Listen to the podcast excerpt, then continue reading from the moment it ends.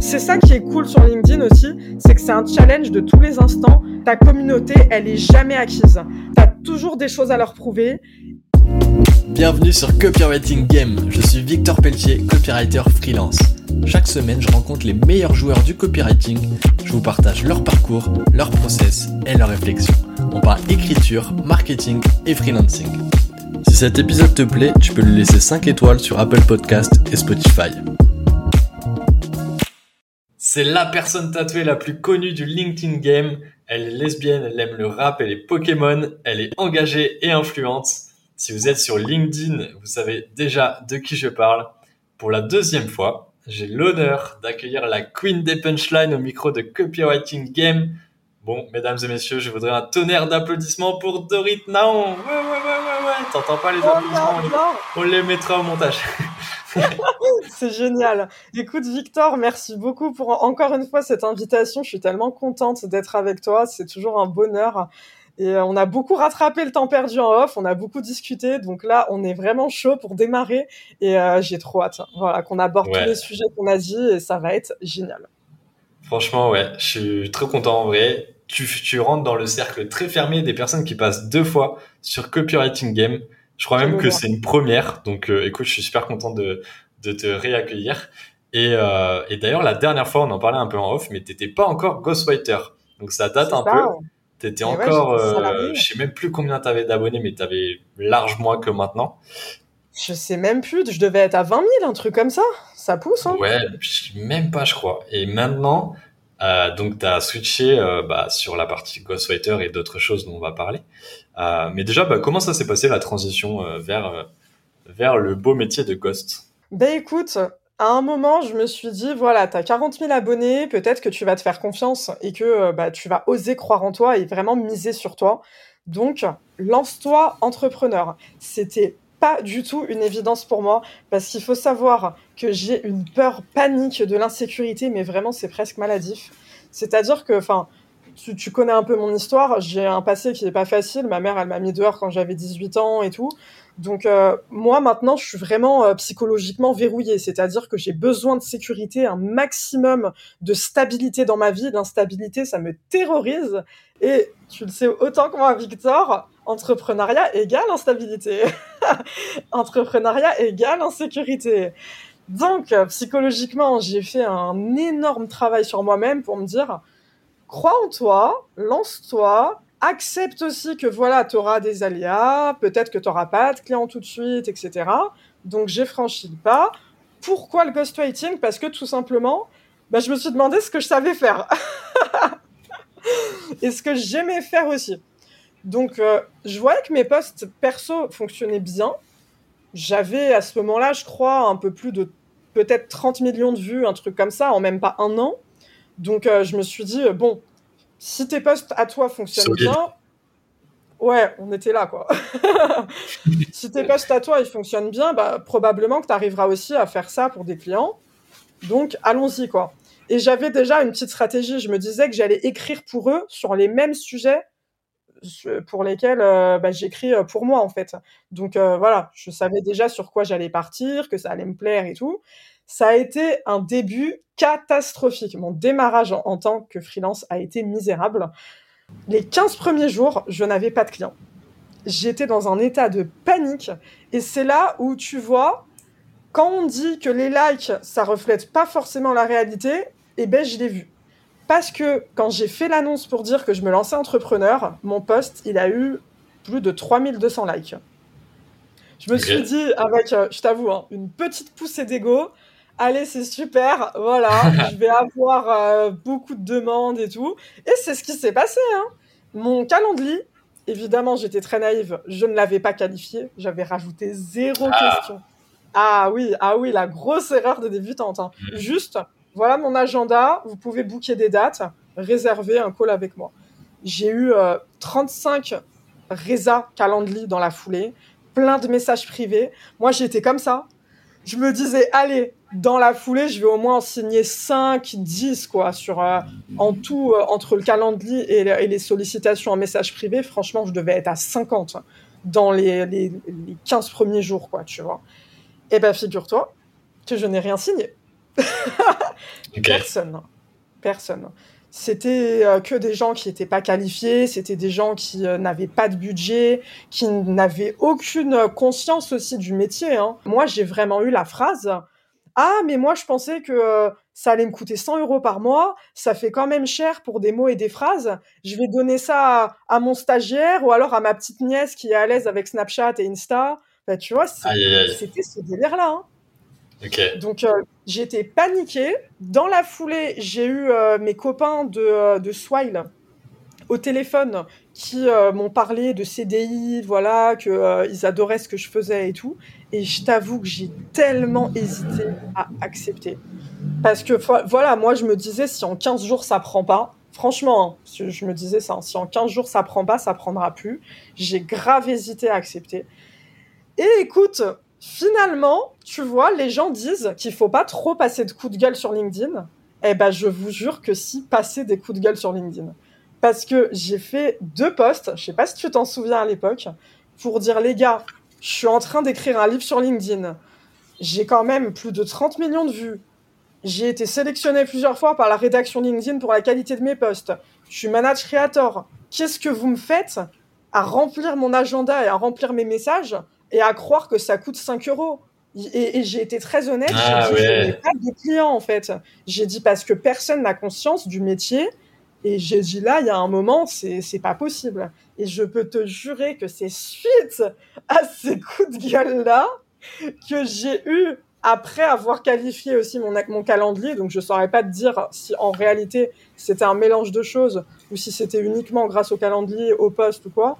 J'ai eu mes quatre premiers clients signés, dont mon premier client qui m'a sollicité, euh, qui euh, du coup, mais lui c'était vraiment dans la foulée du poste, donc je suis quasiment sûr que c'était suite à, ce coup de gueule. Hein.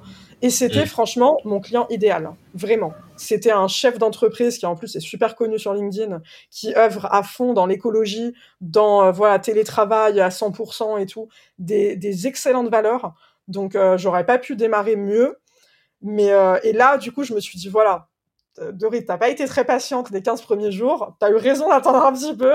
Et euh, voilà, ça a démarré comme ça, mais, mais j'étais terrifiée au début. Hein. Et, et, ce qui est drôle, tu vois, c'est que quand j'en parle maintenant aux gens, ils me regardent comme ça, ils me font Mais tu te prends pour qui en fait? Genre 15 jours pour avoir des clients, c'est déjà bien.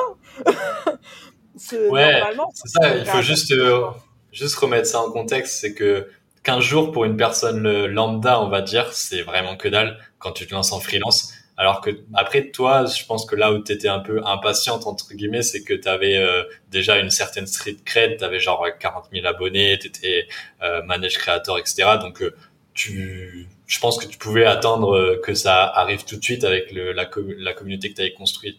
Mais sinon, oui, quelqu'un, un, un nobody qui a pas de de communauté qui n'a pas de street cred et c'est pas péjoratif mais juste qui n'a pas le travail de voilà. Bah forcément euh, en 15 jours euh, t'auras rien mon pote. Enfin franchement si t'arrives à avoir des clients en 15 jours euh, alors que tu démarres de vraiment zéro c'est chaud quoi ben, c'est ça, franchement, euh, sans dénigrer. Hein, je sais que euh, les gens qui n'ont pas de visibilité, c'est beaucoup plus difficile pour eux. Et au contraire, hein, je dis ça, j'ai beaucoup d'empathie. Je sais que moi, j'ai une grande chance.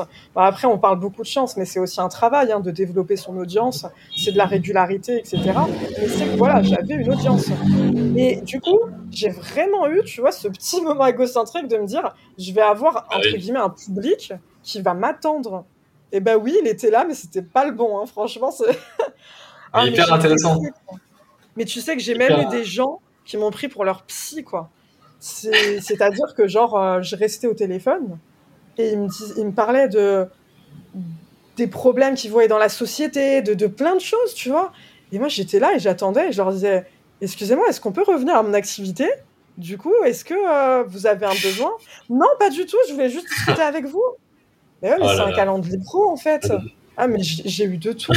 j'ai eu de tout, mais c'était un délire, quoi. Je te jure, j'étais désespérée. À chaque appel, j'étais plus désespérée que le précédent.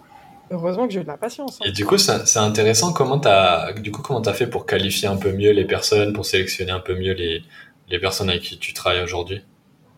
Alors, ça a été un travail long terme de qualifier mon calendrier qui, en fait, a été euh, perpétuellement, justement, en réajustement par rapport au comment dire, aux incohérences d'objectifs que je voyais entre mes prospects et ce que je veux. Je vais te donner un exemple, tu vois. Au début, justement, quand j'ai requalifié mon calendrier, j'ai mis le budget et euh, qui du coup euh, voilà était la plus grosse source d'incohérence que je voyais par rapport à, tous ces prospects au début qui m'avaient contacté. Et euh, donc je mettais ça et, quelques questions, mais voilà, on, restait sincèrement sur une qualification qui était assez light. Moi, j'étais vraiment focus budget.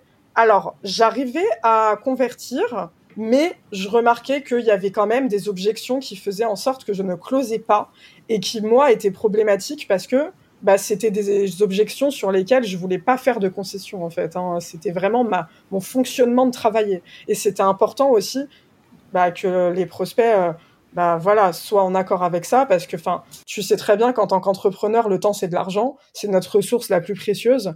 Moi, j'ai clairement pas le temps de perdre justement mon temps au téléphone et puis j'imagine qu'aussi voilà, les chefs d'entreprise non plus, ils ont pas forcément le temps avec des personnes avec qui ben ça va pas fitter parce que tout simplement on n'attend pas les mêmes choses. Donc j'observais et j'écoutais beaucoup et je remarquais que la plus grosse raison qui faisait que je ne convertissais pas, c'est les sujets d'écriture. C'est-à-dire que moi, j'avais beaucoup de chefs d'entreprise qui, en fait, bah, faisaient un peu un amalgame, tu vois, entre le ghostwriting et la rédaction web. Et tu vois, moi, pour le coup, je suis pas rédactrice web. Pourquoi je te dis ça? Parce qu'ils avaient parfaitement conscience du métier. Ils me disaient, oui, euh, on sait que voilà, vous allez écrire les posts LinkedIn à notre place pour notre profil. Mais à côté de ça, il voulait que j'écrive sur des posts vachement nichés et vachement techniques. Donc pourquoi je te parle de rédaction web? Parce que du coup, ça demande de vachement se documenter en fait. C'est vraiment, j'aurais dû faire un travail de, de, recherche, etc. Écrire sur des sujets qui sont pas les miens, euh, les cryptos, euh, l'investissement immobilier, la gestion de patrimoine. Enfin, vraiment, j'ai eu de tout, les banques, etc.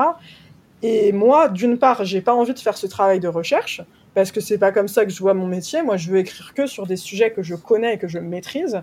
Et en plus, c'est pas des sujets qui sont, euh, bah, qui me, tu vois, pour lesquels j'ai une sensibilité et, un affect.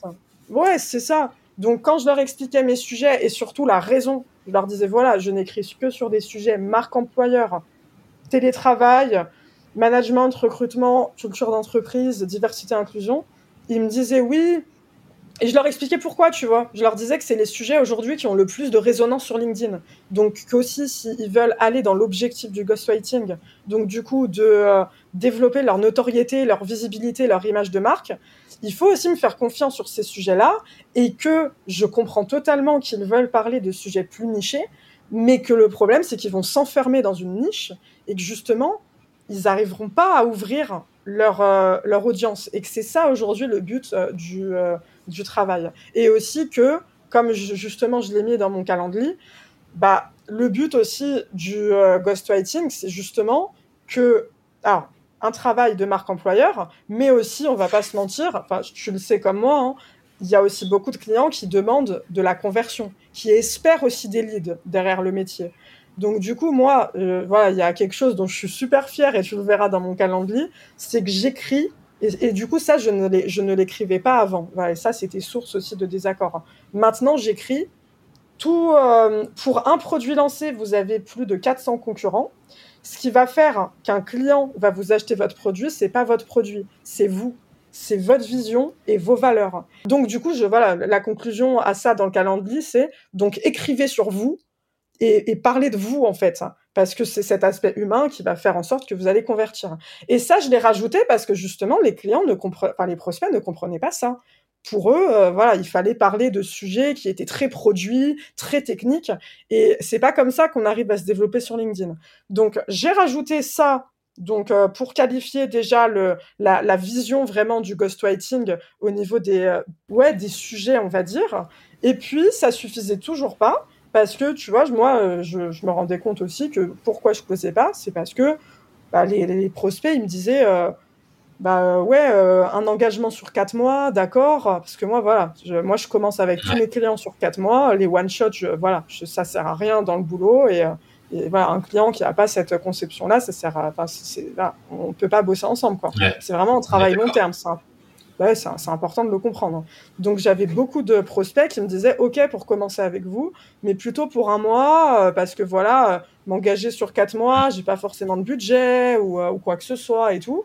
Et voilà, j'ai rajouté dans mon calendrier progressivement l'engagement est de 4 mois, renouvelable 6 mois à la fin des 4 mois, puis de, de 6 mois en 6 mois. Donc petit à petit, on va vraiment vers ça. Et puis maintenant, c'est vraiment la muraille de Chine. C'est voilà, il est qualifié à la mort. Il y a 10 questions.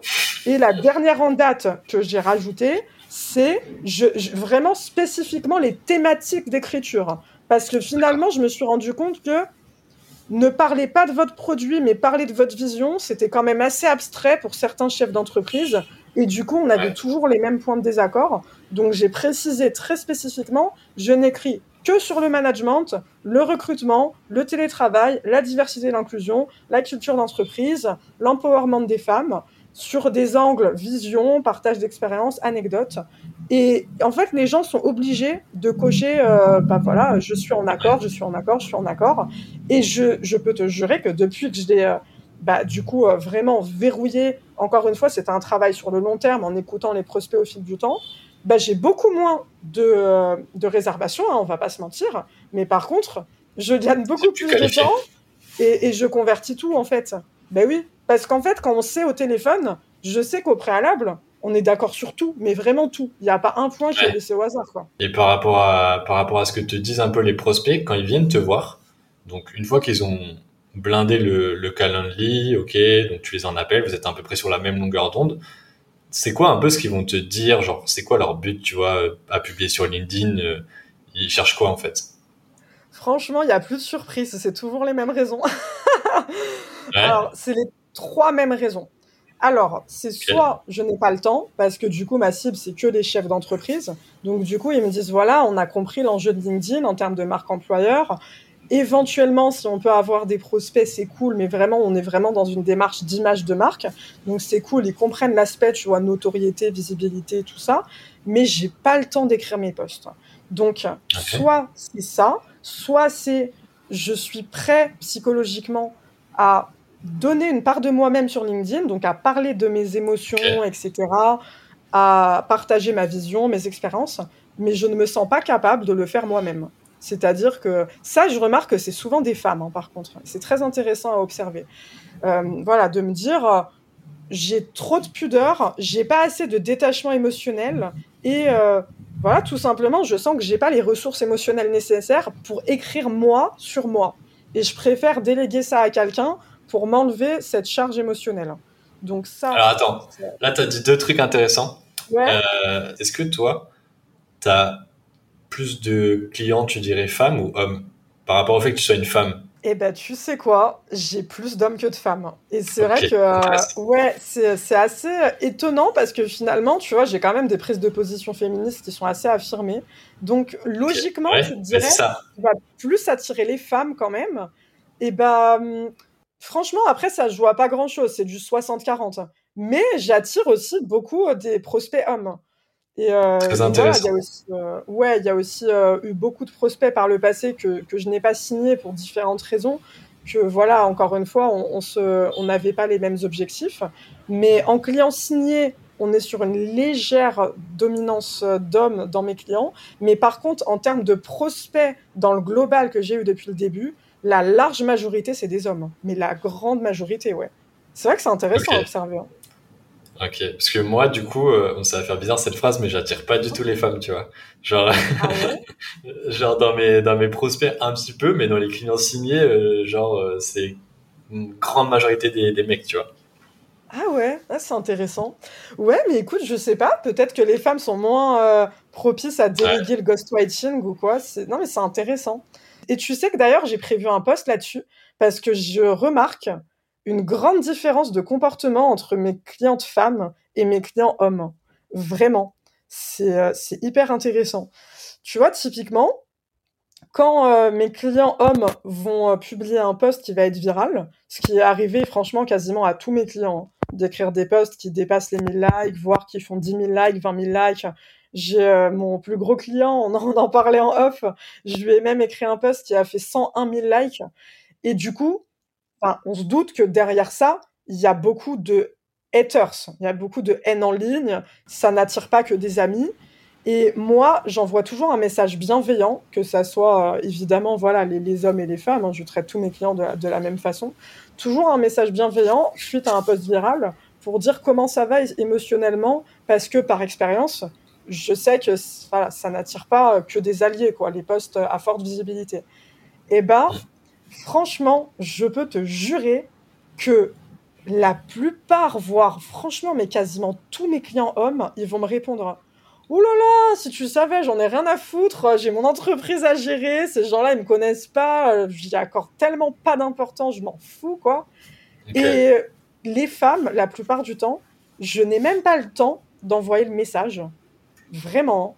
Et c'est même pas la plupart du temps parce qu'en fait, là, je me passe en revue toutes les clientes femmes que j'ai ou que j'ai eues. Non, c'est vraiment toutes les clientes femmes, sans exception. Hein. Je n'ai même pas le temps d'envoyer le message que j'ai déjà reçu des captures d'écran, des pires commentaires, à me dire regarde ce qu'il me dit, regarde. Euh, mais, mais pas du tout pour me faire des reproches, hein, attention. Hein mais pour me dire euh, vraiment, euh, ils se prennent pour qui en fait les gens sur les réseaux? C'est pas possible de pas avoir de vie comme ça. Ils sont méchants, etc.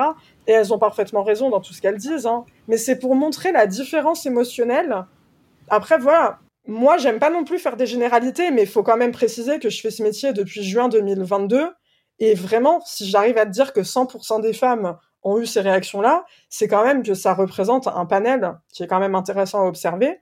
C'est que émotionnellement, moi, je peux, je peux en déduire aujourd'hui que les femmes sont quand même plus facilement touchées émotionnellement et ont moins de facilité à se détacher de la critique.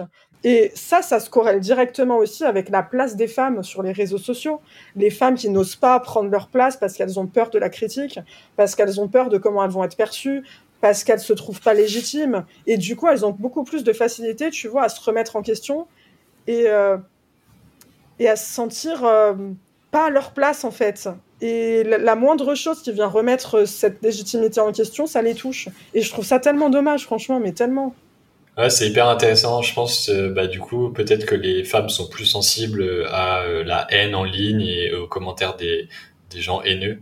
Mais après, ouais, ça, c'est, ça remonte à loin, je pense, c'est conditionnement. Les femmes, historiquement, prennent moins la parole, ont plus peur de, de prendre la parole et, et en tout cas, ça, ça, ça évolue dans le bon sens, mais c'est sûr qu'il y a plein de, plein de femmes qui sont peut-être plus sensibles à ça que, que certains hommes, ou alors peut-être que les hommes font plus genre et en fait ils sont totalement sensibles, mais juste ils l'assument pas et ils font genre non tout va bien, je sais pas. Ben écoute ouais peut-être, mais euh, vraiment hein, je, à chaque fois c'est d'un tel détachement, tu vois, ça tient en trois phrases. Ouh là là, je gère une entreprise, j'ai pas le temps pour ça, t'inquiète, je m'en fous quoi. Après, c'est sûr que quand t'es quand t'es créateur de contenu, quand tu commences à être un peu visible, euh, ça peut ça peut vite jouer sur ta santé mentale euh, si t'as des commentaires euh, de, de gens haineux et ça peut aller beaucoup plus loin, parce que ça peut ça peut partir sur du harcèlement et tout. Mais ouais, en tout cas, c'est sûr que c'est un bah sujet qu'il faut pas négliger. Il faut publier des choses qu'on est prêt à, à assumer derrière les propos, etc. Il faut être aligné avec son écrit quoi.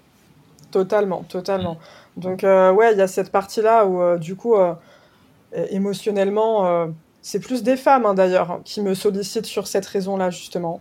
Ou émotionnellement, elles me sollicitent pour me dire voilà, je te, je te décharge le fait d'écrire mes posts parce que je me sens pas capable de le faire.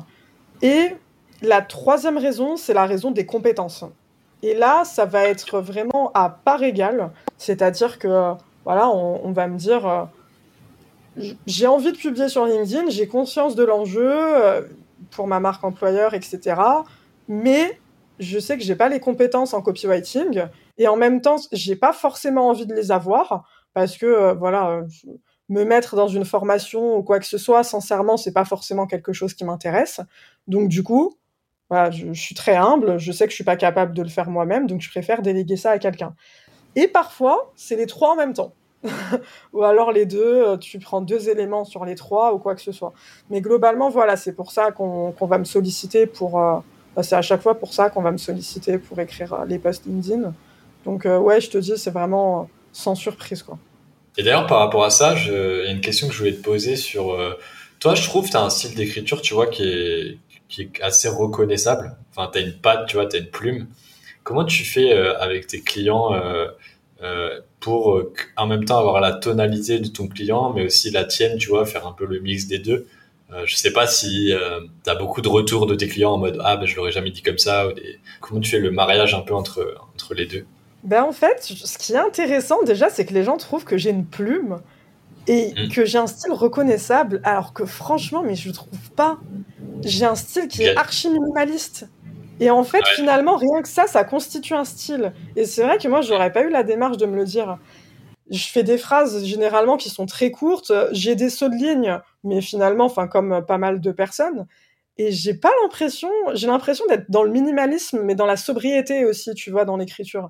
Mais du coup, pas forcément ça. quelque chose euh, d'incarné. Mais finalement, ça devient quelque chose d'incarné. Donc ouais, c'est archi drôle. Si, il y a ça, et il y a les petites punchlines, genre euh, oui. là où il faut, tu vois.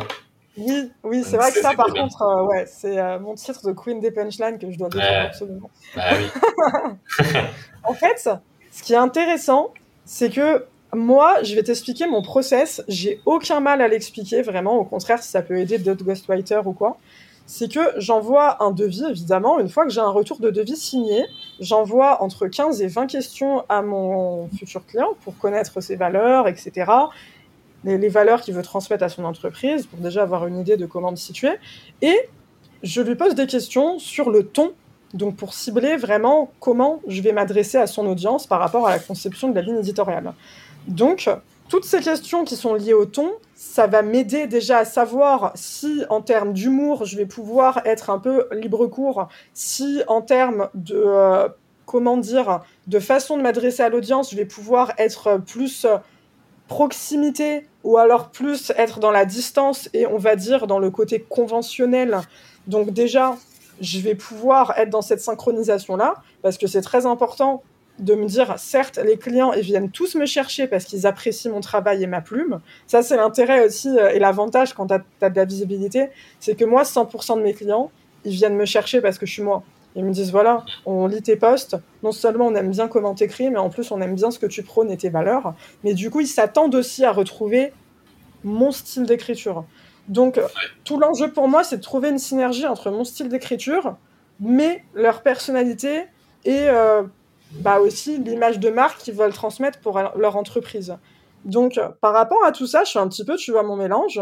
Et franchement, je suis hyper fière de moi parce qu'aujourd'hui, vraiment, hein, j'ai des retours qui euh, me font dire que euh, bah, j'ai vraiment bien cerné le truc. J'ai beaucoup de clients qui me disent, franchement, que ça soit moi, quand je lis euh, tes posts, que tu m'écris, ou que ça soit le retour des, de, des gens en fait qui, qui lisent les posts que tu m'écris par message privé ou quoi, c'est unanime. Je me reconnais à 200%. J'aurais pas pu mieux le dire. Et, voilà, moi j'ai des clients qui, par exemple, m'ont dit, enfin, ils ont un peu deviné, voilà, que d'un coup il y a, y a, une grosse fréquence de publication. Donc ils ont un peu deviné qu'il y avait quelqu'un derrière, sans forcément que ça soit moi. Et, des retours type franchement, euh, enfin, moi, j'ai deviné que s'il y avait quelqu'un qui écrivait tes posts parce que d'un coup, tu as bondi sur LinkedIn alors que tu publiais jamais rien. Mais sinon, euh, enfin, moi, je trouve que ça te correspond à, 300% et que, enfin, voilà, ça te représente euh, hyper bien, quoi. Et limite, j'ai l'impression d'entendre ta voix quand je lis les posts que que pourtant tu n'as pas écrit toi-même. Et enfin, tu vois, ce feedback, il est hyper important pour moi parce que ça me permet aussi de me situer et de savoir si je suis au niveau, tu vois de ça parce que c'est quand même hyper important de se dire que c'est pas notre compte. Il faut qu'on arrive à se calquer sur le client. Et euh, quand je reçois après livraison de poste des feedbacks euh, de mes clients pour me dire euh, franchement tous les posts j'ai trop hâte de les poster parce que tu as exprimé à merveille les émotions que je voulais transmettre. Tu as hyper bien compris ce que je voulais communiquer et euh, voilà, le, poste de lundi, euh, ça exprime ce que même moi dans ma tête, j'aurais jamais euh, réussi à exprimer, etc. T'es hyper content parce que tu te dis c'est le but en fait, un peu, tu sais, de rentrer dans la tête des gens et d'arriver à sortir les faits et les émotions dont eux-mêmes parfois n'ont même pas forcément conscience et d'arriver à sublimer ça et, et à mettre en avant quoi.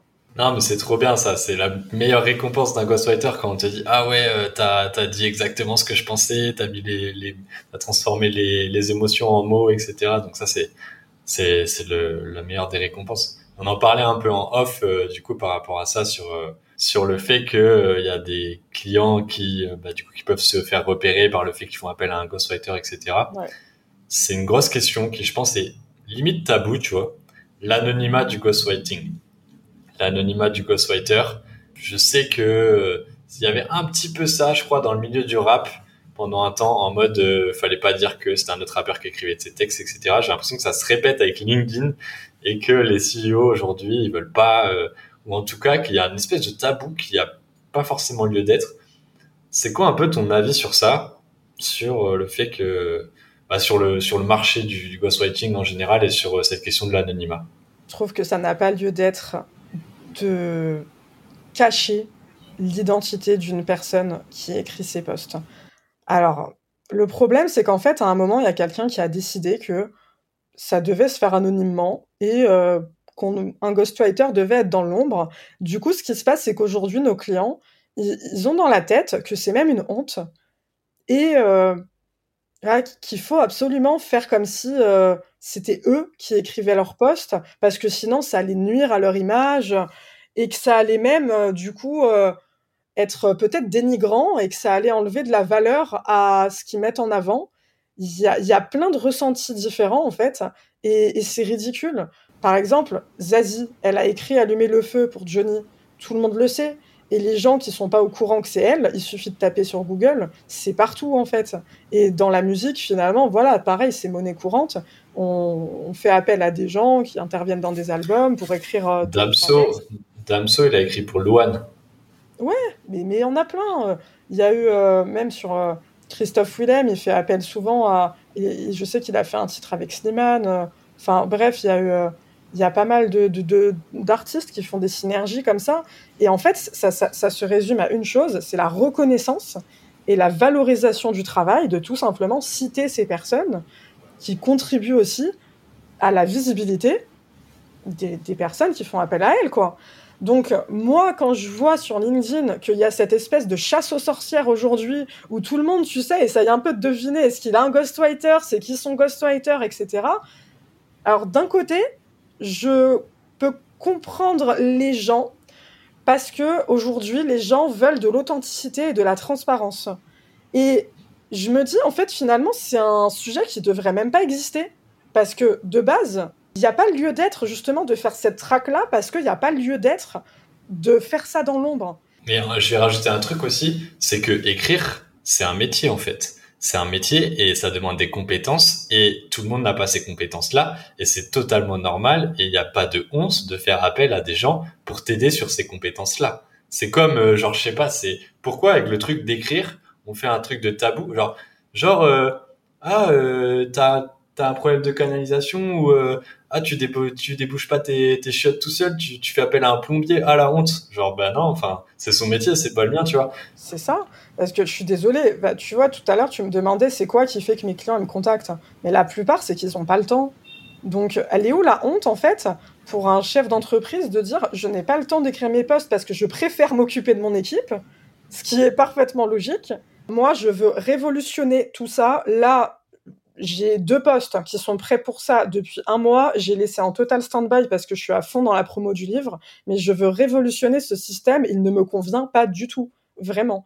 Parce que tu vois, tout à l'heure, pareil, en off, je te parlais aussi de euh, la galère entrepreneuriale pour les ghostwriters quand ils n'ont pas beaucoup de visibilité principalement, et de l'ingratitude pour les ghostwriters.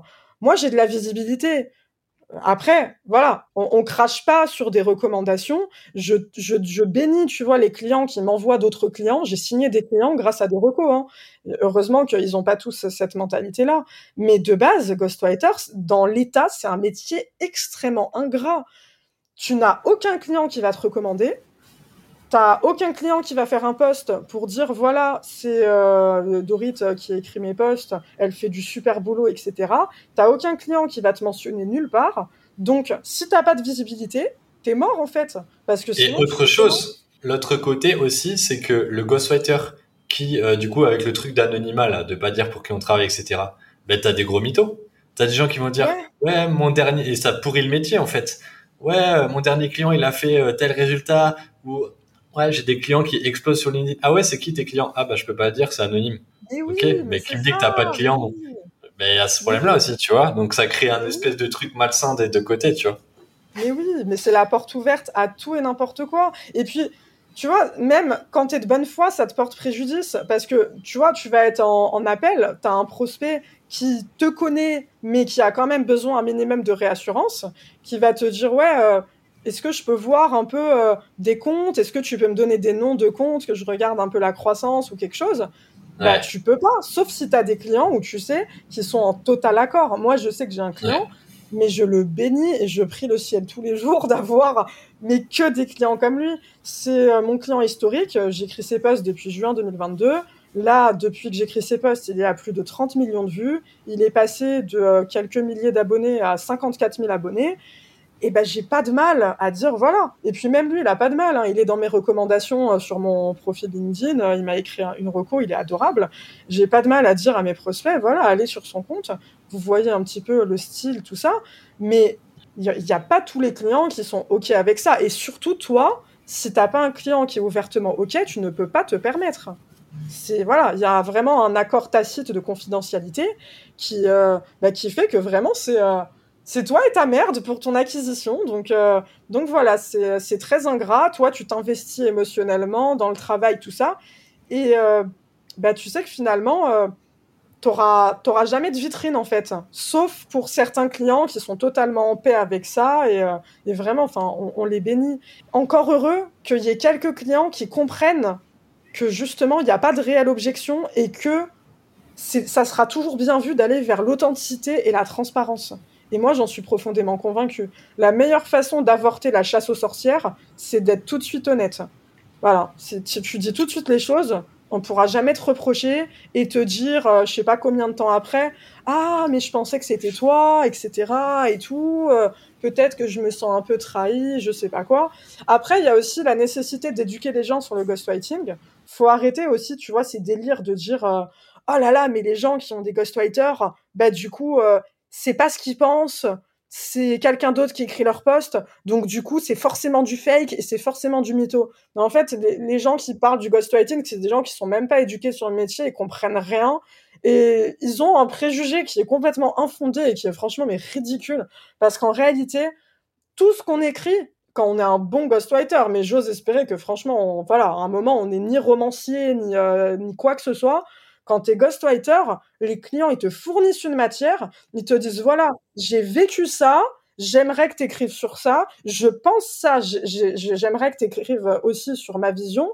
On n'invente rien, juste on met en Mais forme copywrité euh, de, de façon impactante et optimisée pour LinkedIn les pensées et le vécu du client. Mais je vois des trucs, je te jure, sur LinkedIn, vraiment. C'est notre, c'est notre plume, mais c'est c'est leur histoire, quoi. C'est notre plume, c'est leur histoire, donc euh, on n'invente rien. Mais Mm. c'est ça. C'est ça, mais toi aussi tu les vois passer, non, ces posts En mode, ouais, les ghostwriters, euh, faites attention aux chefs d'entreprise qui ont des ghostwriters parce que c'est que du mytho. euh, Ouais, j'ai vu passer des trucs genre ouais, qui, qui, qui, qui peut se vanter d'avoir un ghostwriter, des trucs comme ça. Enfin bref. Ouais. Bref, on pourrait débattre pendant mille ans, Dorit, du marché du ghostwriting, etc. Il y a, il y a tellement de choses à dire, mais en tout cas, déjà, on a, on a posé le message là. On va, on va casser un peu les, les idées reçues là-dessus et j'espère que ça va résonner, en tout cas, chez, chez certaines personnes qui écoutent ça. T'as parlé de ton livre, enfin, t'as, t'as mentionné, on n'en a pas parlé. On peut en parler un peu plus. Il est sorti, bah, il est sorti là depuis deux semaines, une semaine? Il est sorti le 3 mai, donc ouais, écoute, ça fait déjà euh, bah, deux petites semaines, ouais. Hein. Il y a quoi dans ce livre? Ben écoute, il y a la base, c'est-à-dire apprendre à optimiser son profil, apprendre à créer du contenu, créer, faire sa ligne édito, le copywriting, mais pas que.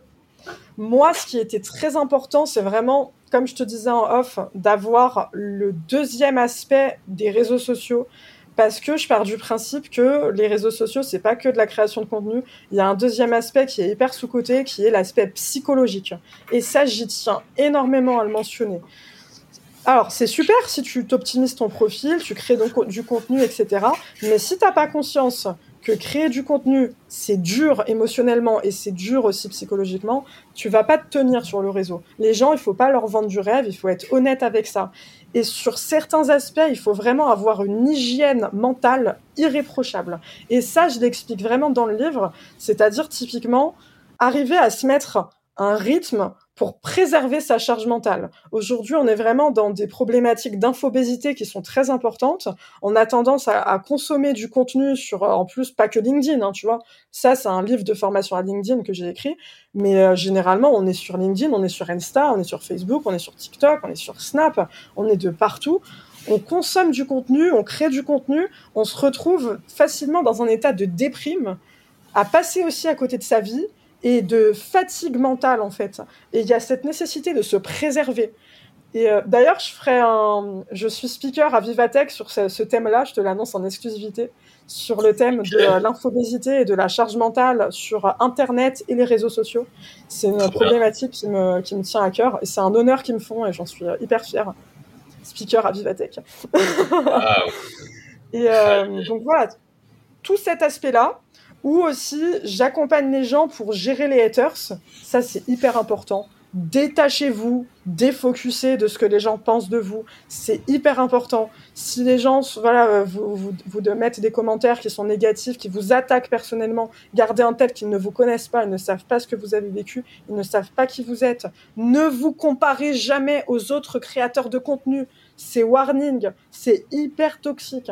Un tel, il a fait plus de likes que moi oui, mais un tel, comment ça se fait qu'il a dit qu'il gagne 10 000 euros alors que moi, je démarre, je suis à 1000 euros? On s'en fout. On se concentre sur soi. Et ça, j'en parle dans le livre. Et c'est hyper important, cet aspect vraiment émotionnel, voire spirituel. Donc, on peut s'attendre vraiment à la partie technique. Je donne tout mon savoir sans aucune rétention d'informations. Voilà, on peut s'attendre à ça, mais il faut aussi surtout s'attendre à un peu le service après-vente de la création de contenu qui, euh, voilà, je me voyais pas encore une fois écrire un livre de formation à LinkedIn sans en parler. Et on peut surtout s'attendre dans ce livre à un maximum d'humour. Moi, j'ai dit à la maison d'édition, j'ai été très honnête, je n'aime pas les livres de formation. Je trouve qu'en général, ils sont gris, ils sont tristes, et personnellement, j'en ai aucun chez moi, sauf ceux que la maison d'édition m'a envoyé pour un peu que je vois le, voilà comment c'était tourné à certains livres de formation et tout, mais j'en ai pas chez moi parce que bah ça me donne pas envie en fait. Et moi je pars du principe que la meilleure façon d'apprendre c'est d'apprendre en s'amusant. Et ça passe par la pédagogie, par une approche ludique et du coup par l'humour. Donc ce livre, il est rempli d'humour, de punchline et en plus il est illustré par Billy. Donc euh, du coup euh, voilà, c'est vraiment euh, du cassage de code de A à Z et euh, voilà vraiment très très fier de ce qu'on a réussi à sortir. On était euh, numéro un des ventes quand même sur Amazon catégorie marketing le lendemain de la sortie du livre et le surlendemain catégorie marketing et stratégie toujours numéro un des ventes. On est hyper fier de l'accueil qui est donné au livre et euh, voilà c'est une belle aventure qui commence et qui va continuer. Du coup, on parlait du, du reach sur LinkedIn. Et, euh, et ouais, euh, tu me disais euh, que c'était un peu vicieux, qu'on était un peu enfermé dans une bulle. Euh, j'ai plein de questions par rapport à ça parce que c'est vrai qu'on a on est pas mal de créateurs à l'avoir remarqué qu'il y a une baisse globale de tout le monde sur le reach. toi qui as beaucoup plus d'abonnés que moi, je pense que tu as dû moins ressentir que moi, mais en tout cas, tout le monde le ressent quand même. Du coup, ma question, ce serait peut-être, ben, ok, les règles du jeu ont changé, LinkedIn a durci un peu plus le truc, on sait pas vers quoi ça va, on n'a pas toutes les infos. Mais déjà, comment on fait un peu pour sortir de cette bulle? Est-ce que toi, tu, tu vois un peu des, des pistes par rapport à ça pour quand même réussir à toucher des nouveaux gens, tu vois?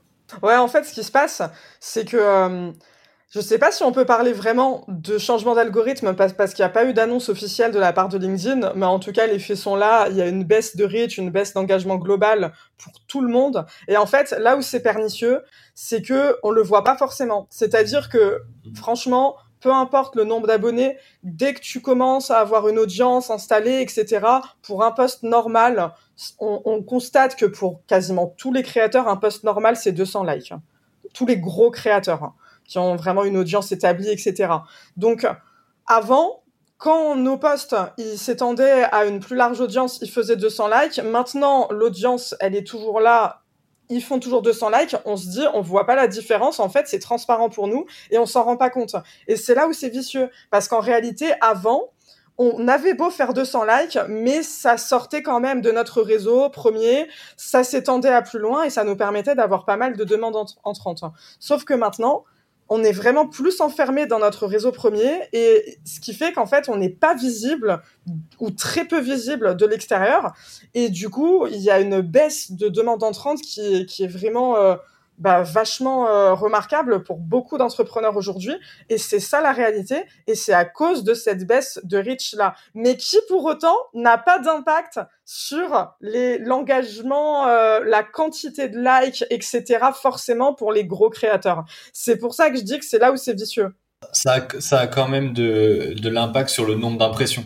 C'est-à-dire que même si tu fais le même nombre de likes et le même nombre de commentaires que euh, sur tous tes posts qu'avant qu'il y ait la baisse de reach, tu vois quand même que les impressions elles sont moins importantes. Je, te pose la question euh, pour toi parce que moi c'est le cas donc je sais pas si. Mais c'est exactement ça. Et euh, tu vois, moi, c'est un truc que j'ai vu quasiment au tout début. C'est que tu vois, enfin, je vais te parler d'une façon hyper transparente. Hein. Moi, avant, pour 100 likes, je faisais 10 000 impressions. Donc, pour 200 likes, c'était vraiment par palier de 10 000 euh, impressions. Pour 200 likes, je faisais 20 000 impressions, etc. Maintenant, mhm. avec 10 000 impressions, je peux faire 300 likes. C'est ça la réalité. Et c'est pour ça. Tu veux dire l'inverse. Avec 10 000 likes, je peux faire 300. Non, attends. Non, non, non, vraiment. Avec 10 000 impressions. Ouais, ouais, si, si, c'est vraiment dans ce sens-là. Avec 10 000 impressions, je peux faire 300 likes, alors qu'avant, avec, euh, avec 10 000 impressions, j'en faisais 100. Et ça montre en fait qu'avec très peu, enfin très peu, c'est beaucoup 10 000 impressions, mais qu'avec finalement beaucoup moins de euh, visibilité et de euh, réseaux sortants, ben, je peux avoir beaucoup plus de, de force de frappe et de like qu'avant. Donc, c'est quoi qu'il faut en déduire? C'est que tout simplement, aujourd'hui, je suis plus restreinte dans mon réseau principal, comme beaucoup de créateurs. Et alors, il y a des choses sympas à en déduire. C'est ta capacité fédératrice auprès de ton audience proche. C'est-à-dire, là, pour le coup, on voit vraiment si tes abonnés ils sont là, ils sont actifs, ils sont présents. Alors dans un sens c'est cool parce que ça montre que voilà tu arrives aussi à travailler ton réseau proche, c'est aussi le but. Mais en même temps ça montre que effectivement LinkedIn ne fait plus en sorte de faire sortir ses posts du réseau extérieur. Et, euh, et oui par rapport à ça, moi tu vois, enfin je te dis pour euh, mes posts d'avant, euh, je fais toujours des posts à 40 000, à 50 000, à 200 000, à 1 million de vues, etc. C'est pas le sujet. Mais tu vois, enfin, je connais un peu le réseau maintenant et tout, et je sais que pour des posts équivalents avant, j'aurais fait le double, vraiment. Et enfin, mmh. la preuve la plus frappante que je te dis, c'est que maintenant, je te dis, avec avec 20 000 impressions, je peux faire 500, euh, 600 likes, alors qu'avant, pour faire 500, 600 likes, je faisais 60 000 vues, je faisais 70 000 vues. Donc ça montre que finalement, bah voilà, si on a tous moins de demandes entrantes, c'est parce que c'est ce manque de visibilité là, euh, il fait qu'il y a cet impact là aujourd'hui. Donc franchement, là, je suis en train de me demander quelque chose. Sincèrement, quand tu me parles de solutions à proposer pour ce problème-là, c'est est-ce qu'on va pas devoir en revenir à la prospection? Sincèrement, hein. Parce que finalement, c'est quoi la solution? Si on se retrouve coincé dans notre réseau premier et que notre seule visibilité, quasiment, c'est que ça. Euh, comment on va pouvoir faire pour être visible de l'extérieur? Aller chercher l'extérieur, en fait. En tout cas, ouais, pour, euh, pour revenir sur les, sur les métriques, un peu les chiffres, euh, ça me rassure ce que tu me dis. Et c'est vrai que j'ai comparé un peu les chiffres de, de certains de mes clients, tu vois, il y a six mois, et des clients actuels. Et c'est vrai que c'est flagrant. Tu regardes pour quand on faisait des posts, je sais pas, à, 300, 300 euh, likes, tu pouvais faire euh, plus de 100 000 impressions. Alors que là, ah par exemple, il y a, il y a un mois, j'ai fait un post avec un client, on a passé les 1000 likes, et ben il vient juste de passer les 100 000 impressions. Alors qu'avec trois fois moins de, de, de likes à un client, il a fait euh, les 100 000 en, beaucoup plus rapidement, tu vois. Donc franchement, c'est beaucoup plus dur maintenant de faire des, des gros scores.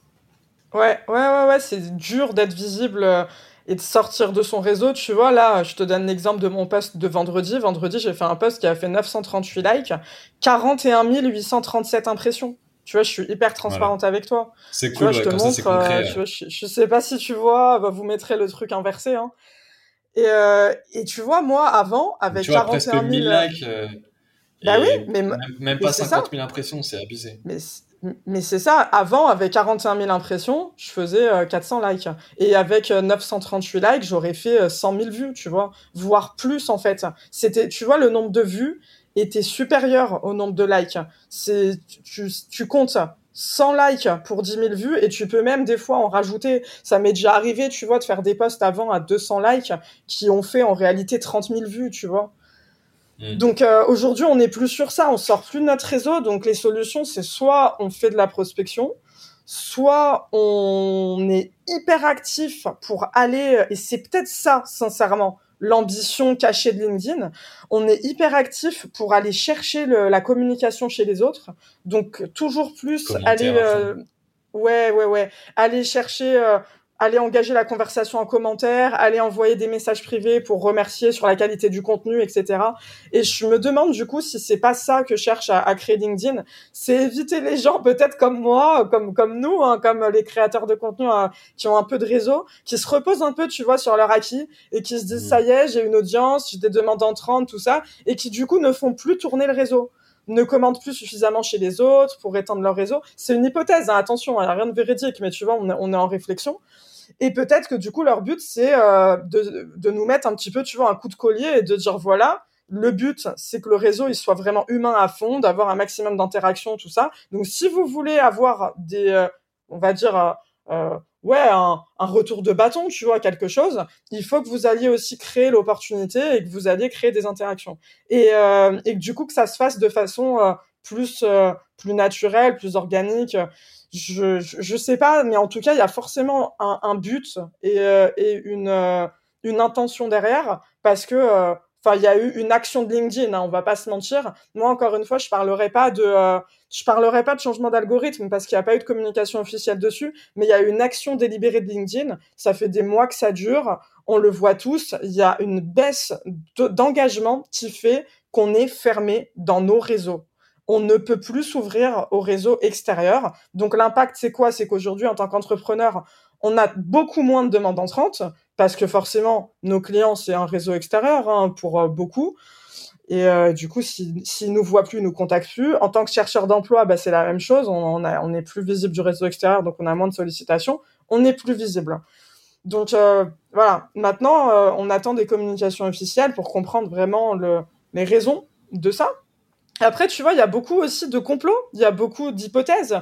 Moi, ça mais après, tu vois, moi, je pense qu'il y a beaucoup de complotisme. Ça fait un an et demi que je lis des gros comptes qui ont 200 000 abonnés et tout, dire euh, oui, LinkedIn euh, punit les anciens comptes et met en avant les nouveaux comptes. Ça, je pense que tu vois, pour le coup, c'est une fable et c'est pas forcément vrai.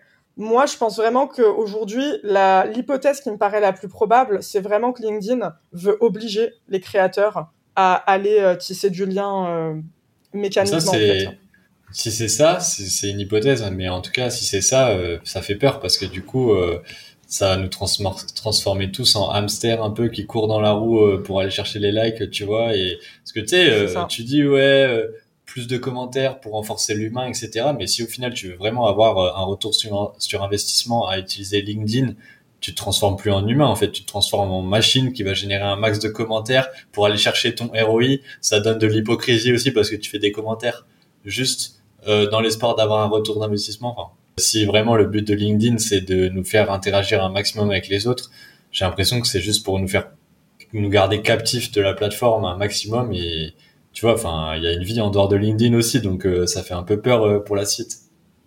Mais t'as tout compris, mais c'est exactement ça. Et tu vois, j'ai une preuve en plus qui vient étayer ce que tu dis. Avant, quand tu faisais un post, je sais pas si t'as remarqué, mais il partait euh, assez vite, pas viral, ça dépend, mais voilà, il partait assez vite quand même, en like et tout. Et puis après, ça stagnait au bout de la première heure, et puis tu, tu, arrivais à comprendre en fait la portée de ton poste au bout d'une heure. C'était ça en fait ta métrique. Maintenant, on voit le raisonnement de LinkedIn à quel point il a changé, et ça vient étayer ce que tu dis. C'est que quand tu lâches un poste, au début, tu bugs, tu dis, mais attends, mon poste, il est claqué, genre, au bout d'une heure, il a, il a toujours pas de like, ou alors très peu de like. Et en fait, c'est hyper progressif il va pousser petit à petit, petit à petit, petit à petit. Il va prendre des commentaires presque toutes les heures, des likes toutes les heures. Il va vraiment grandir, mais, mais d'une façon, mais très très très lente en fait. Et ça c'est quoi en fait? C'est dans quel objectif? C'est dans l'objectif justement où LinkedIn veut garder justement captif les gens, veut les faire rester et revenir régulièrement sur la plateforme. Et ça c'est dangereux. Et c'est ça l'objectif aujourd'hui. Et ça, c'est dangereux parce que, comme tu dis, on, on peut pas, on n'est pas des hamsters dans une roue à être là sur LinkedIn à, à tourner autour et tout toute la journée. C'est impossible. Déjà, c'est dangereux parce que psychologiquement, euh, tu vois, l'infobésité, le, les réseaux sociaux, c'est hyper énergivore, la charge mentale, elle est lourde et tout. Donc, ouvertement, ça nous encourage à y passer beaucoup plus de temps, à y consacrer beaucoup plus de charge mentale. Et en plus de ça, on peut pas, en tant qu'entrepreneur, le temps, c'est de l'argent, c'est notre ressource la plus précieuse. Et puis selon les comptes, on a des charges aussi qui sont lourdes à gérer, on a beaucoup de commentaires, on a beaucoup de messages privés, etc. On a du temps à passer auprès de nos clients.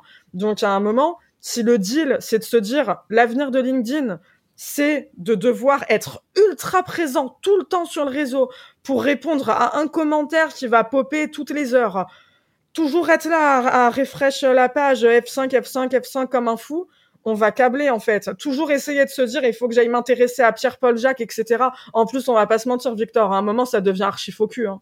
Je vois tout le monde en plus s'en plaindre de plus en plus et ça me fait plaisir parce que je me dis je suis pas la seule à trouver que c'est faux tout le monde met des commentaires chez tout le monde, mais la plupart, ils l'avouent volontiers que c'est juste dans le but que les gens ils te le rendent.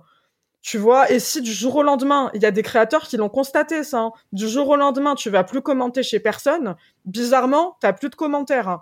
Tu vois, il y a un moment, si le but c'est d'avoir euh, des likes for like, des commentaires for commentaires, des follow for follow, c'est on, rentre dans un système hyper focus tout est fake. Donc, faut arrêter à un moment donné cette hypocrisie de dire on veut des créateurs de contenu qui sont spontanés, qui sont authentiques, etc. Et en même temps, vous êtes les premiers à pleurer que on commente chez personne, que euh, voilà, on, est, on fait pas assez d'interactions, etc. Alors qu'en vrai, les interactions, pour la plupart, elles sont archi fake. Elles sont archi fake. C'est juste que les gens, ils commentent, ils mettent des banalités. Ah, bravo, c'est super, machin. Et tu sais que je connais des dingueries. Hein. J'ai des dossiers sur LinkedIn, t'es même pas prêt. Hein. Je connais des gens, mais pour te dire jusqu'où c'est un système fake, qui ont des tableurs Excel. Et en fait, tellement c'est une dinguerie, hein. Les gens, ils mettent les, dates, les heures et les noms des posts, tu vois, qu'ils ont commenté, et ils regardent, et après, ils mettent des couleurs, tu vois, ils mettent vert quand la personne, elle leur a rendu le commentaire et qu'elle est passée sur leur profil. Et s'ils voient que la personne, au bout d'un certain temps, genre de deux ou trois commentaires, elle n'est pas revenue leur laisser un commentaire, et ben, genre, cette personne, en gros, elle est banne ils se disent euh, ouais euh, genre euh, moi je donne il me rend pas c'est bon j'irai plus commenter chez lui quoi on est dans des systèmes comme ça et il y a des gens qui n'ont pas ce système là de tableur mais qui le retiennent dans leur tête hein. j'ai vu plein de commentaires comme ça chez les gens qui disent moi de toute façon les, les, les, créateurs, je vais commenter chez eux une fois, deux fois. Si je vois qu'ils me le rendent pas, c'est fini, je vais plus chez eux. Bah, c'est quoi le délire Moi, je calcule pas. Moi, il y a un truc qui me plaît, je vais aller commenter chez la personne ça me plaît, ça me plaît. Je vais pas me dire attends, est-ce qu'il va me le rendre ou quoi? On est dans un système bizarre comme ça. Donc euh, tu vois, ça encourage aussi ça. Enfin, la finalité, on va perdre en authenticité, on va perdre en humanité, on va perdre en énergie, on va perdre en temps. Les gens, ça va les gaver. Ils vont se dire si pour avoir un minimum de retour d'investissement sur LinkedIn, il faut que j'y laisse ma santé mentale, c'est pas la peine en fait. Et les gens, ils vont se barrer de LinkedIn en fait, hein, tout simplement. Parce que si à un moment tu vois plus ton intérêt, pourquoi rester? C'est stupide de faire ça. Ouais, je suis d'accord avec toi sur tout ce que tu as dit et ça me ça m'inquiète vraiment pour la suite du réseau donc euh, je sais pas comment ça va comment ça va se passer mais en tout cas ouais, on est d'accord qu'il y a une grosse partie d'hypocrisie, de fake et j'étais pas au courant pour les tableurs mais ça m'étonne pas. des, folies, non mais je te jure, je te jure, mais il y, en a plein comme ça vraiment et c'est triste hein. Et euh, et tu vois moi il y a un truc qui me gave aussi c'est que euh, il y a plein de gens qui, genre, ils doivent gratter, aller, je sais pas, genre, 3, euh, 4 likes sur leur publi, euh, parfois 20, parfois 30, et du coup, ils, parfois, ils sont un peu dépassés. Et ils se permettent un petit peu de juger les créateurs de contenu qui, qui sont influents et qui ont beaucoup euh, de choses à gérer sous leur poste. Je vois tellement de posts passer pour fracasser les créateurs de contenu influents. Ils se prennent pour des stars, ils répondent pas aux commentaires, ils répondent pas aux messages. Arrêtez de leur donner de la force, allez plutôt donner de la force à nous, les petits créateurs. Nous au moins on vous répond, nous au moins on est là pour vous, etc. Bah oui, mais jusqu'à temps que tu puisses plus en fait, parce que les gens ils adorent parler de choses qu'ils connaissent pas et qu'ils vivent pas. Mais la réalité, mon coco, c'est que quand t'as 100, 200, 300, 500, 1000 commentaires sous tes posts, que tu reçois plus de 100 messages par jour, c'est pas que tu veux pas, c'est que tu peux pas en fait humainement et techniquement. Et il y a un truc, tu vois, ça rend ouf, c'est que sur les réseaux, les gens ils perdent de l'empathie ils perdent de l'humanité, mais vraiment, genre ils ils vivent pas un truc.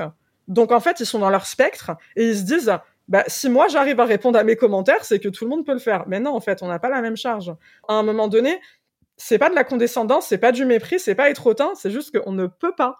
Donc, moi, je parle pas au nom de tous les créateurs de contenu influents. Il y en a peut-être qui sont vraiment condescendants. Enfin, il y en a sûrement qui sont vraiment condescendants parce que toi-même, tu sais, on sait de quoi on parle.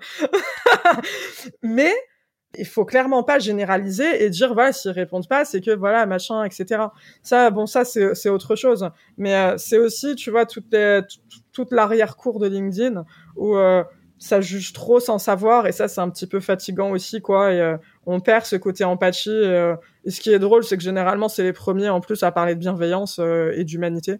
Et c'est les premiers à fracasser gratuitement dès qu'ils peuvent aussi ça c'est très drôle. Mais mais voilà ça c'est euh, juste petit aparté parce qu'on en est à parler de euh, des interactions euh, par rapport aux créateurs de contenu et tout.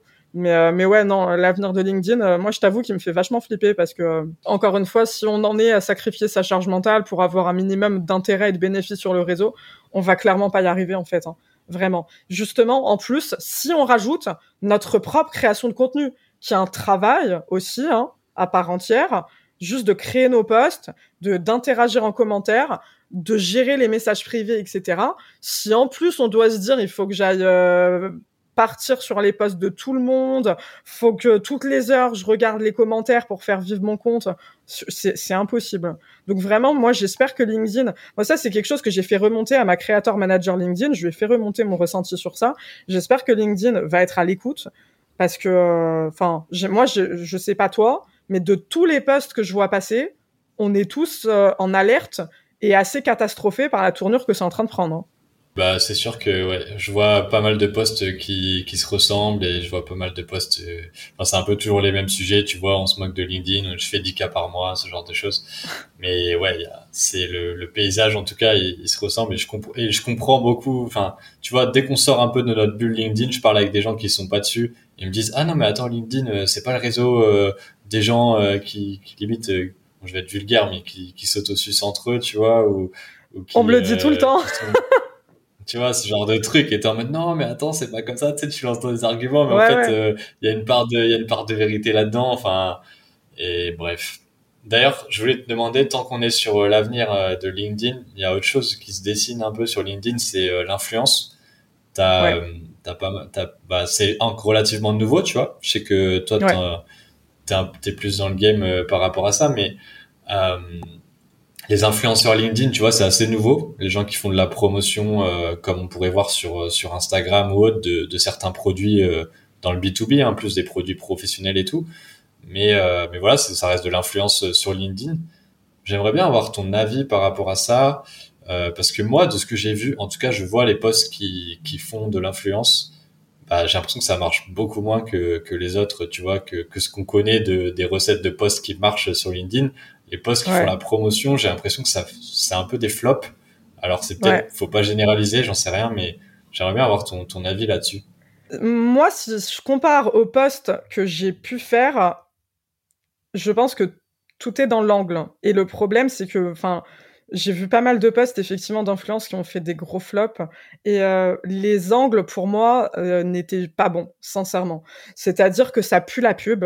Déjà la plupart ils ont tous les mêmes copier-coller, ça se voit que c'est le leur agence ou ou la personne qui les a contactés qui leur a tous dit de faire la même chose. Donc déjà à partir de là, les gens ils voient le premier post, peut-être que s'ils t'aiment bien ils vont liker, mais dès qu'ils envoient deux, trois, quatre, cinq qui disent la même chose, ça fait spam, ça les gave. Et en fait c'est extrêmement dangereux parce que au-delà du flop du post, à la limite ça, euh, voilà, c'est un impact de l'instant, on s'en fout. Bon, tant pis pour la marque, hein, j'ai envie de dire, mais voilà, ça te défonce ta marque personnelle en fait.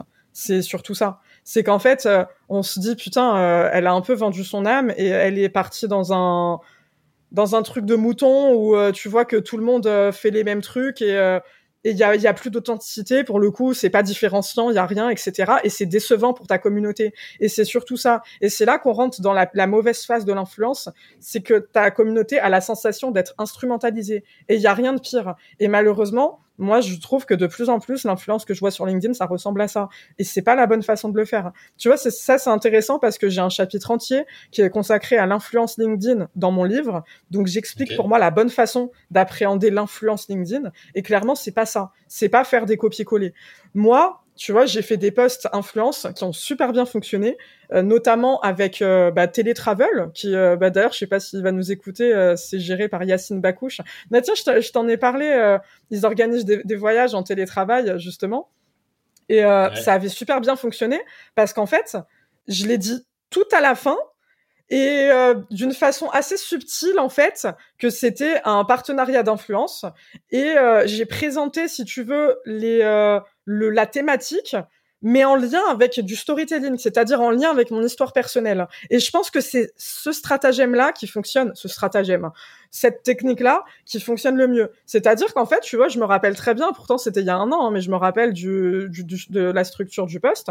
J'avais expliqué qu'en fait, euh, bah, quand je suis arrivée à la CAF, au début, euh, bah moi, euh, je savais pas ce que ça allait donner le télétravail. C'était en plein confinement et tout. Et finalement, bah on avait une super communication avec mes collègues. Donc depuis, ça m'a grave donné goût au télétravail. Donc du coup, quelqu'un qui a lu mon poste, juste s'il s'arrête à ça, tu vois, il a déjà de la matière et une valeur quelqu'un quelqu'un peut déjà se reconnaître à mon expérience et dire euh, oui euh, déjà euh, moi aussi peut-être que le télétravail au début j'avais des appréhensions et qu'au final j'ai trouvé que c'était super et ensuite du coup bah, j'explique que télétravel ils organisent des voyages en télétravail que j'explique un petit peu les modalités et tout ça et ensuite je reprends un petit peu l'axe pour moi le télétravail c'est de la confiance c'est voilà, c'est aussi un, axe fort de la culture d'entreprise, etc. Et même en tant qu'indépendant, on a besoin aussi de prendre l'air, tout ça. Donc tu me diras, j'ai eu de la chance parce que c'est un sujet euh, fort et c'est un sujet RH puissant à, à, à, prendre en main, mais pas vraiment parce qu'en vrai, j'ai vu plein de posts aussi d'influence qui sont liés aussi au télétravail qui n'ont pas pris pour autant. Mais voilà, pour moi, c'est vraiment sans prétention aucune que mon axe, il était intelligent. Je veux pas dénigrer, donc c'est compliqué. Je vais pas citer le nom de la marque, mais enfin, je pense que toi et moi, on sait qu'il y a eu euh, une marque de euh, de solutions comptables pour les entrepreneurs qui a fait euh, une grosse une grosse campagne en ce moment. Et euh, je trouve que beaucoup de posts vraiment il y a, y a, ça manquait de storytelling. Et c'est ça la clé pour euh, tu vois pas dissimuler parce qu'il faut jamais dissimuler jamais jamais jamais un partenariat d'influence. Mais pour que ça passe en second plan en fait dans le poste. Et ces postes là l'influence était au premier plan. C'était regardez la, solution, euh, regardez ce que, ce, que, ce que ça propose, regardez les bénéfices. On aurait dit une fiche produit, en fait, le truc. Moi, j'ai quasiment pas vu de poste pour cette campagne-là où il y avait un storytelling. Pour moi, la bonne façon de faire, c'est mon expérience en tant qu'entrepreneur. Euh, j'ai galéré dans la facturation, c'était la misère, enfin, tout ce que vous voulez, etc. Euh, même si j'ai peut-être eu des, des soucis avec l'URSSAF. Enfin, vous le tournez comme vous voulez. Et finalement, bah voilà, j'aurais aimé avoir une solution comptable, machin, euh, parce que euh, bah on peut pas toujours s'en sortir seul et euh, parfois on pense qu'on peut tout gérer et au final on gère rien du tout. Et à la fin, en fait, tu présentes la solution comptable et dans un souci de transparence, et ça je l'ai pas vu hein, dans dans certains postes et ça c'est pas bien. Toujours mettre c'est un poste sponsorisé ou alors hashtag collaboration, hashtag sponsorisé, tout ce que vous voulez, etc. Toujours le signaler, c'est extrêmement important. Mais en tout cas, toujours avoir un axe storytelling pour moi. Et ça, il n'y avait pas. Et c'est pour ça que pour moi, c'est des flops. Et, euh, et, ça, en fait, si tu veux, c'est con parce que c'est perdant pour tout le monde. C'est perdant pour la marque, c'est perdant pour euh, le créateur de contenu parce que ça lui pète son reach euh, complètement. En plus de ça, pour sa marque personnelle, bah pareil, si ton profil LinkedIn c'est un peu ta vitrine, c'est vraiment pas ouf. Mais en même temps, tu vois, moi j'adore ce genre de poste parce que ça remet les pendules à l'heure sur LinkedIn. Vraiment, on a vu des trucs de ouf par rapport à ces campagnes. On a vu des créateurs qui avaient 250 000 abonnés, s'il te plaît, qui en faisant des posts influence qui du coup étaient mal tournés, sans storytelling, sans rien, ils avaient genre 100 euh, likes, tu vois, des trucs comme ça. Et pourquoi je te dis ça? Parce que ça montre ta vraie audience, ta vraie audience engagée. Tu vois, demain Lionel Messi, il va mettre un post Insta, le mec il va poster un neuf, mais un truc de merde, tu vois? Et ben les gens ils vont même pas chercher à savoir pourquoi Lionel Messi poste en neuf. C'est Lionel Messi, ils vont liker et le mec il va taper 100 000 likes, 200 000 likes, 300 000 likes, tu vois, parce que c'est Lionel Messi. Et ça montre à quel point sur LinkedIn on est personne. On est personne. La vérité, c'est que tout le monde s'en fout de nous et que que t'aies 10 000, 20 000, 100 000, 250 000, 500 000 abonnés, si tu n'apportes pas de valeur aux gens, si t'es pas là à leur raconter une histoire, quelque chose de captivant ou quoi que ce soit, ben, tu vas, tu peux te retrouver avec 30 likes, 40 likes, 100 likes sur tes publications, qui que tu sois. Et ça, je l'ai vu pour tous les créateurs de contenu. Et ça, ça remet les pendules à l'heure un petit peu à ceux qui peuvent prendre la grosse tête et qui peuvent se dire ouais j'ai 200 000, j'ai 300 000 abonnés. Les gens ils sont pas acquis, ils sont pas là, ils sont. C'est ça qui est cool sur LinkedIn aussi, c'est que c'est un challenge de tous les instants. Ta communauté, elle est jamais acquise. T'as toujours des choses à leur prouver et ils sont toujours en attente d'une valeur. Contrairement à Insta et à tous ces délires, tu vois, d'influence, télé-réalité, etc., les gens, ils sont pas en adoration et en vénération sectaire devant toi en mode euh, c'est Maïva Genam, j'adore, euh, tu vois, je vais, je vais tout liker, je vais tout acheter. Pas du tout. Les gens, ils sont durs avec toi, ils sont difficiles, ils sont en observation sur toi, ils restent toujours méfiants même s'ils t'apprécient, et tu as toujours une, qualité de contenu à leur offrir. Et je pense aussi que c'est le problème de beaucoup de créateurs de contenu qui peuvent trop se reposer sur leur acquis, c'est qu'ils se disent, c'est un partenariat d'influence, mais comme j'ai déjà 50 000, 100 000, 200 000 abonnés, je vais pas trop faire d'efforts, mais comme ils m'aiment bien, ils vont liker. Pas du tout. Là, tu, là, tu te retrouves comme un con avec un post à 50 likes alors que tu as 200 000 abonnés parce que tu fait aucun effort et que t'as pas fait de storytelling. Ça, c'est la meilleure façon pour en arriver à ça. Et c'est ce qui se passe aujourd'hui. Hein. Ouais, ouais, totalement. Et ça montre aussi l'importance de travailler sa marque personnelle et de pas se reposer sur ses acquis parce que, en fait, euh, ouais, tu crées une relation avec ton audience et le truc, c'est que les gens, on dit souvent, oui, euh, l'accroche va déterminer si votre post va être lu ou pas. Oui, c'est vrai. Il n'y a pas que l'accroche. La première chose que les gens regardent, c'est le nom de la personne qui poste. Et du coup, bah, le nom, il est associé à quelque chose. Et si derrière ce, ce créateur-là, on a déjà vu qu'il faisait des posts, euh, que toutes les semaines il fait une nouvelle promo, euh, ben on va se dire, ok, le mec, en fait, il nous prend pour, il nous prend pour un portefeuille sur pattes. Donc, euh, donc clairement, la première chose à faire, c'est travailler la relation avec son audience et donc, euh, ça passe par euh, travailler les angles et, créer des contenus intéressants, euh, même si c'est dans le cadre d'un partenariat, ça doit toujours apporter une valeur. Et je pense que c'est ça les meilleurs promos, c'est que même si, ok, on va pas acheter le truc, bah, on va quand même apprendre quelque chose, on va quand même retirer quelque chose du poste. Ça nous aura peut-être diverti ou ça nous aura peut-être inspiré, mais en tout cas, on retire quelque chose, on retire un peu de valeur, même si c'est de la vente et même si c'est une offre promotionnelle. Et ça, c'est bah, c'est une forme de respect pour son audience de, de faire ce procédé-là et de pas juste se reposer sur ses acquis et balancer le, balancer le truc en disant ok allez c'est bon ça va vendre quoi. Je suis mille fois d'accord ah. avec toi. C'est tellement ça. En fait, je pense que le souci, c'est que beaucoup s'adressent uniquement aux cibles du produit dont euh, ils mettent justement en avant dans les campagnes influence. Sauf qu'en fait, il faut tenir compte du fait que, comme tu le dis si bien, on a une audience qui attend aussi un contenu je dirais pas universel parce qu'on peut pas produire du contenu universel, mais du contenu aussi qui peut lui parler et euh, à, laquelle elle peut se retrouver. Et c'est pour ça justement que pour élargir l'audience de ces postes-là, il faut raconter une histoire, il faut proposer de l'actionnable.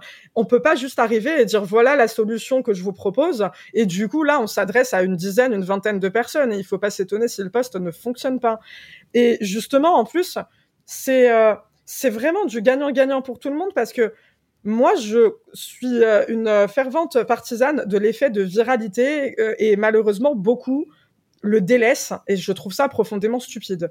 C'est-à-dire que quand tu fais un poste qui s'ouvre au maximum au grand public, ce qui se passe, c'est qu'en fait, bah, tu vas avoir, admettons, comme tu le dis, des gens qui vont liker mais qui vont pas t'acheter ton truc parce que ça les intéresse pas. Mais là, on rentre, même pour 10 likes, hein, on rentre dans un effet de viralité. C'est-à-dire que toi, tu vas liker mon post, tu vas pas être intéressé, tu vas pas m'acheter euh, ce que je te propose, mais du coup, peut-être que dans ton fil d'actualité, parce que quand tu vas liker, mon poste va remonter dans ton fil dans le fil d'actualité de tous tes abonnés. Peut-être que dans euh, dans leur fil d'actualité, il y aura quelqu'un qui va être intéressé par euh, mon produit, qui va liker encore le poste Et peut-être que ça sera toujours pas le cas et que du coup, toujours par effet de viralité, il y aura encore quelqu'un qui va liker le post et euh, qui du coup, enfin, tu vois, c'est infini en fait, jusqu'à arriver à une personne qui au bout d'un moment sera intéressée par le produit. Mais cet effet de viralité là, il commence pas si les personnes qui sont pas intéressées par ton produit tu vas pas les chercher. Il faut que tu leur parles aussi, en fait. Et c'est vraiment l'erreur à ne pas faire. Et c'est ce que négligent malheureusement beaucoup de créateurs de contenu. Donc c'est pour ça que vraiment, il y a aujourd'hui un intérêt fort à essayer de penser, et moi c'est ce que j'essaye toujours de faire hein, dans tous mes partenariats d'influence, essayer de penser à mon audience habituelle. Pourquoi elle me suit? Déjà, pourquoi elle me suit? C'est parce que je parle de euh, beaucoup de culture d'entreprise, de management, de diversité d'inclusion, de du bien-être au travail, de recrutement, de marque employeur. Très bien. Je vais essayer d'avoir un angle humain par rapport à, aux produits, etc., pour susciter le débat, la réflexion, etc. Et que du coup, bah, mon audience habituelle, elle y trouve son compte aussi et qu'elle like et du coup aller chercher aussi cet effet de viralité pour aller chercher euh, plus loin dans mon audience. Déjà d'une part. Et d'autre part, pourquoi j'accepte et pourquoi, à mon avis, il faut que tout le monde ait ces raisonnements-là, pourquoi j'accepte des partenariats d'influence? Parce qu'ils correspondent aux thématiques que j'aborde moi habituellement. Donc du coup, c'est pas bizarre en fait. C'est voilà, moi je parle de marque employeur, je vais mettre en avant les, les marques employeurs des entreprises, je vais mettre en avant leur euh, politique diversité inclusion. Enfin, et au même titre, on m'a beaucoup approché, tu vois, pour des partenariats d'influence crypto, euh, métavers, NFT, tout ce que tu veux, je m'en fous, ça m'intéresse pas, donc je vais pas aller en parler. Ça m'intéresse pas, ça n'intéressera pas mon audience. Donc je, pourrais très bien me, me, pomper de la thune facilement, mais ça n'a aucun intérêt pour personne. Et enfin, en fait, l'influence c'est dangereux parce que c'est, enfin, franchement moi, ça me fait un peu rire. Alors, influenceur en tant que tel, c'est peut-être un métier parce qu'effectivement, je, moi, je suis pas influenceuse euh, temps plein, donc je sais pas ce que c'est, donc je peux pas en parler. Mais enfin, faut arrêter de dire que l'influence, quand tu fais un poste de temps en temps, c'est un métier. C'est, pas un métier. Donc, il y a un moment, tu vois, euh, c'est, comment dire, c'est dangereux parce que c'est de l'argent facile. Moi, je peux faire un poste, tu vois, qui va me, qui va me prendre 15 minutes à être écrit. Je vais pomper 2300 euros hors taxe. Derrière, l'impact, il va être dramatique parce que je vais avoir mon audience qui va se dire mais qu'est-ce qui lui arrive de Ritz Pourquoi elle parle de ça? Elle en a jamais parlé. Et en même temps, je vais, ça va pas avoir de like parce que c'est pas mes thématiques, donc c'est super. Hein je vais me prendre ma thune. Mais pourquoi faire derrière? Ma marque personnelle que j'ai mis euh, un an et demi à créer, elle va être détruite pour 2300 euros. Vraiment, pas du tout en fait. Donc euh, voilà, c'est faut faire attention aussi parce que c'est de l'argent facile. C'est vraiment de l'argent facile. Hein. C'est pour ça que je te dis, euh, c'est un métier, c'est dur. Non, c'est un poste que t'écris en 15 minutes avec un call que t'as fait avec une entreprise euh, voilà, euh, même si l'entreprise euh, t'a pris le temps de comprendre, etc. Les choses, c'est de l'argent facile. Hein. Enfin, voilà, on, se lève pas à 4 heures du mat pour aller taffer comme des chiens, etc. Faut arrêter de s'inventer des vies et de et de faire style, c'est un truc archi dur et tout, pas du tout. Mais tu vois, enfin moi là, je vais commencer un partenariat d'influence. Je suis super fière. Je peux pas encore dire le nom. C'est un une très grande boîte d'intérim qui est très connue et on va partir sur un angle marque employeur, diversité inclusion, LGBT phobie, etc. C'est mes sujets. Donc évidemment que quand ils m'ont sollicité, j'ai dit oui avec la bouche en cœur et on fait tout ce que vous voulez quand vous voulez, etc. Mais voilà, il faut vraiment faire attention à rester cohérent. Et ça, c'est le problème, c'est que tu vois. Mais après, tu vois, c'est humain, on peut pas taper sur les gens. On te propose de l'argent. On te propose de l'argent. Si t'es un peu en galère, tu peux être tenté d'accepter et tout. Et c'est ça le souci, c'est euh, rester aligné avec ses valeurs euh, malgré la patte du gain. Ça, c'est tout le problème dès que tu commences à avoir un peu de visibilité, quoi. La tentation, elle est là après. Hein. Yes, et eh ben écoute, en tout cas, euh, je suis très content qu'on ait qu'on ait abordé ces sujets-là. Je les avais encore jamais abordés sous cet angle-là, donc ça fait ça fait plaisir. on a un petit deux vérités un mensonge à se faire. Yes. Donc, on va se faire ça. Euh, tu connais, t'es déjà venu, mais voilà, normalement, tu as trois anecdotes, dont deux qui sont vraies, une qui est fausse. Donc, euh, bah, l'idée, c'est que tu m'énonces ces trois-là et, je, vais je vais essayer de trouver euh, le mensonge. Ça te va? Yes. Écoute, trop bien. J'adore ce jeu en plus. Je vais partir sur un principe de message privé LinkedIn. Alors, j'ai déjà échangé en message privé avec le PDG de LinkedIn Ensuite, j'ai déjà échangé en message privé avec Elisabeth Moreno, l'ancienne ministre euh, diversité, inclusion, égalité des chances euh, en France, du coup. Et j'ai déjà échangé avec Jean Pascal de la Star Academy 1. Ah là là. Euh, en vrai, les deux premiers, j'aurais tendance à y croire parce que c'est plus tes sujets. même si... Non, en vrai, je vais dire le 3. Le 3, c'est un mensonge. J'adore Et mais figure-toi que c'est le 1 le mensonge. ah là là. Tu, m'as, tu m'as eu. Écoute, l'explication, elle est ouf.